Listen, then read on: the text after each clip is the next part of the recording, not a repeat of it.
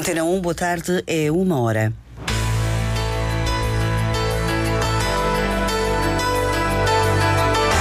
Antena 1 Madeira.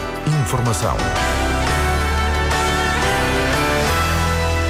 O César vai receber este ano 303 milhões de euros, por agora menos do que o ano passado. A Universidade da Madeira integra um estudo nacional sobre doenças cardiovasculares.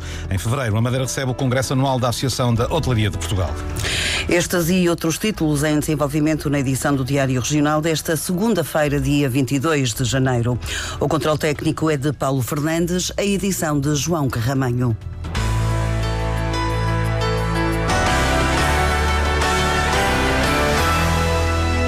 O Serviço de Saúde da Madeira vai receber este ano 303 milhões de euros do orçamento regional. Este valor paga a produção da saúde, que engloba três hospitais e 47 centros de saúde e que por agora é menor do que 2023. O ano passado, o valor total que o César recebeu ficou-se nos 305 milhões de euros.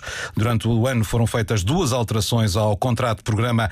Há para já um decréscimo de 2 milhões que pode ou não ser compensado quando for aprovado o orçamento regional que será discutido em fevereiro, conforme resolução publicada no Jornal Oficial da Região. A Universidade da Madeira integra um estudo nacional sobre doenças cardiovasculares, uma doença muito prevalente e com altas taxas de mortalidade em Portugal. Fazem parte deste estudo 500 especialistas, 10 são da região, deve ter início até ao final deste ano e Vítor Ascensão Silva vai incluir também os cursos de enfermagem. Esta investigação sobre doenças cardiovasculares é liderada pela Faculdade de Medicina da Universidade do Porto. Fernando Smith é o diretor executivo. Os estudos de prevalência são sempre importantes para nós conhecermos a nossa realidade. Os nossos investigadores da, da área da, da cardiovascular têm-se debruçado bastante nos últimos anos sobre as questões, muitos deles relacionados com as questões ligadas à insuficiência cardíaca, que é tendencialmente crónica e que acarreta não só uma, um grande sofrimento para os pacientes, mas também uma, sendo uma doença crónica e, e altamente, eh, e altamente hum, exigente em termos de,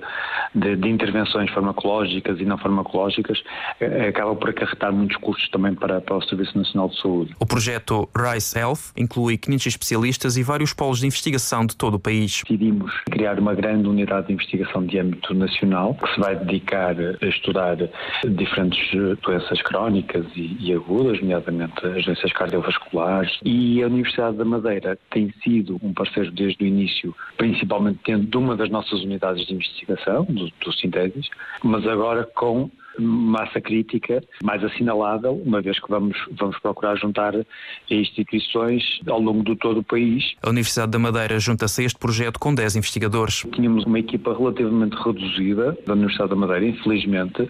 Eu sei que seriam à volta de 10 investigadores, nós queríamos que fossem muitos mais. Esta investigação vai ainda contar com a licenciatura e pós-graduações de enfermagem da Universidade da Madeira. É uma parte essencial, até mesmo porque parte do percurso formativo é de transmissão de, de de, de conhecimentos básicos essenciais à, à, realização da profissão, mas a componente de investigação uh, tem que estar baseada numa unidade de investigação. Fernando Smith diz que as doenças cardiovasculares são muito prevalentes no país e que esta investigação pretende encontrar novas soluções para tratamento. Nem depois de ser preso seis vezes, nem com medidas de coação. Um jovem de 20 anos foi detido pela sétima vez por tráfico de estupefacientes. A Polícia de Segurança Pública dá conta da ocorrência num comunicado. A detenção ocorreu durante uma ação de patrulhamento junto ao Jardim do Almirante Reis. Tentou fugir, conta a PSP, mas acabou apanhado com 23 doses de AX. Ora, de acordo com a polícia, após a audição, foi libertado com termo de identidade e residência. Em fevereiro, a Madeira recebe o Congresso Anual da Associação de Hotelaria de Portugal. São esperados dezenas de participantes que vão discutir o futuro do turismo com os olhos postos na sustentabilidade e nas metas traçadas pela União Europeia para este setor. Um dos dias tem um painel, Filipe Ramos, de excelência para discutir o turismo aqui na região. O primeiro dia, 21 de fevereiro, começa com um painel para abordar a história e o futuro do turismo na Madeira, com um grupo de convidados especiais descritos por Cristina Cisa Vieira. Vamos explorar o caminho feito pela hotelaria e uh, as perspectivas de futuro. Temos uh, o Dr. Dionísio Pestana, o Dr. António Trindade, o Dr. Ricardo Farinha e a Dra. Filipa Jardim Fernandes, uh, numa mesa moderada por uma jornalista histórica, que é a, a Maria João Avilés. A vice-presidente da HP lembra que o Congresso tem este ano um tema ligado à sustentabilidade e às metas da União Europeia. Que é a meta da União Europeia de reduzir as emissões líquidas de gases com efeito de estufa em pelo menos 55% até 2030. É a década do make or break e tornar a Europa o primeiro continente com impacto neutro no clima em 2050. Sabendo que as empresas têm seguramente difíceis eh, desafios pela frente, podem e devem eh, liderar uma transformação positiva em relação ao, eh, ao futuro, em direção a um futuro sustentável. Cristina Cisa Vieira lembra que a sustentabilidade tem de ser vista também como negócio. Não só, e provar que não só a sustentabilidade é negócio, como não há negócio se não for sustentável. Mas também este primeiro pilar, a sustentabilidade é em si mesma negócio. A vice-presidente da Associação de Hotelaria de Portugal diz que a Madeira pode ser usada como um exemplo. Madeira não perdendo nada das suas características de um turismo virado para, também para uma população, eh, uma procura mais sénior e para uns mercados tradicionais, conseguiu algo extraordinário, que é de facto continuar a conservar eh, esse mercado e abrir-se a novos mercados. A Hotelaria de Portugal vai estar reunida na Madeira entre 21 e 23 de fevereiro.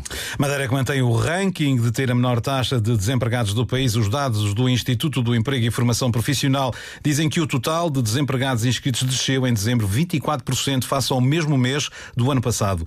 Mas no fim do mês de dezembro estavam registados no Instituto de Emprego da Madeira 7.600 inscritos, ou seja, mais 42. Há um aumento de 0,6% relativamente ao mês de novembro de 2023. A candidatura do PSD e do CDS, Madeira Primeiro, entregou esta manhã no Tribunal da Funchal a lista à Assembleia da República. A lista é encabeçada por Pedro Coelho, que liderou a autarquia de Câmara de Lobos, mas foi Miguel Albuquerque que apresentou os dossiês que serão defendidos no Parlamento Nacional. Entre eles está, por exemplo, o transporte do Porto Santo, as finanças regionais ou o ferry. Alargamento das competências autonómicas, no quadro sobretudo legislativo, a revisão da lei das finanças regionais e a concretização de um conjunto de promessas que foram feitas pelos governos de esquerda que nunca se concretizaram. Melhoria das ligações aéreas, a ligação para o Porto Santo, a história da ligação marítima, o chamado de ferry, que foi uma promessa do primeiro-ministro Santo, nunca se concretizou, a compensação e a melhoria dos fundos de apoio aos serviços do Estado na região que estão a cair aos pedaços, basta olhar para as polícias, basta olhar para o que se passa nos tribunais e nos notários. E temos também, obviamente, que eh, conseguir para a Madeira um sistema eh, fiscal próprio que nos permita ser mais competitivos e mais atrativos para o investimento. A lista do PSD-CDS é encabeçada por Pedro Coelho, seguindo-se depois Paula Margarido, Paulo Neves, Carla Pino, Lavínia Corte e Bruno Souza. Também a lista do CDU, da CDU perdão, foi apresentada hoje e entregue no Tribunal do Funchal. Silvia Vasconcelos, que já foi deputada no Parlamento Regional, apresentou os objetivos do partido à Assembleia da República. Entre eles, mais direito para os trabalhadores e também o direito à cultura e à habitação. Nós temos constrangimentos insulares, portanto é importante os, os, meios, os meios aéreos uh, não só alterarem a, a questão do, do, do, subsídio, da conformação do subsídio de insularidade como está agora, o ferry, meios marítimos, assegurar sim uh, um, meio de ligação entre o território continental e uh, a região autónoma da Madeira, mas depois há outras, outras matérias também, nomeadamente a defesa, a justiça, que são matérias também da República, a questão da lei das finanças também, entre muitas outras questões, habitação, por exemplo, dir-me-ão que a habitação é regional. O mandatário da lista da CDU é o escultor Francisco Simões. Morreu José Prada, um decano da advocacia na Madeira que esteve mais de 50 anos ao serviço da justiça. A cédula esteve ativa desde 1967 e trabalhou até ao fim da vida. Artur Batista, o presidente do Conselho Regional da Ordem dos Advogados na Madeira, recorda o advogado, conhecido por ter uma atitude muito própria ao longo destas décadas. Era um batalhador, portanto, em tribunal tinha sempre uma postura muito interventiva, com gosto para quem gosta e para quem não gosta, mas sempre com aquela sua postura que eu caracterizava da forma como abordava as testemunhas, da forma como intervinha no processo, não deixava que nada acontecesse, marcava verdadeiramente a posição de um advogado com um estilo muito, muito próprio, muito peculiar, que, fazia dele, na verdade, o Dr. Prada era uma pessoa correta naquilo, no, no, trato com, no trato com os colegas, correta no trato com os demais intervenientes judiciais, sendo certo que não deixava que passassem sobre aquilo que eram as suas, as suas convicções, a sua forma de ser e de estar em tribunal. José Prada foi também deputado na Assembleia Municipal do Funchal e a Câmara também já lamentou a morte do advogado. Também o presidente da Assembleia Legislativa da Madeira expressou pesar pelo falecimento do advogado, que é o pai do social-democrata José Prada, vice-presidente da Assembleia da Madeira. A previsão do tempo era de céu com períodos de muita nebulosidade. Está limpo, a máxima é de 23.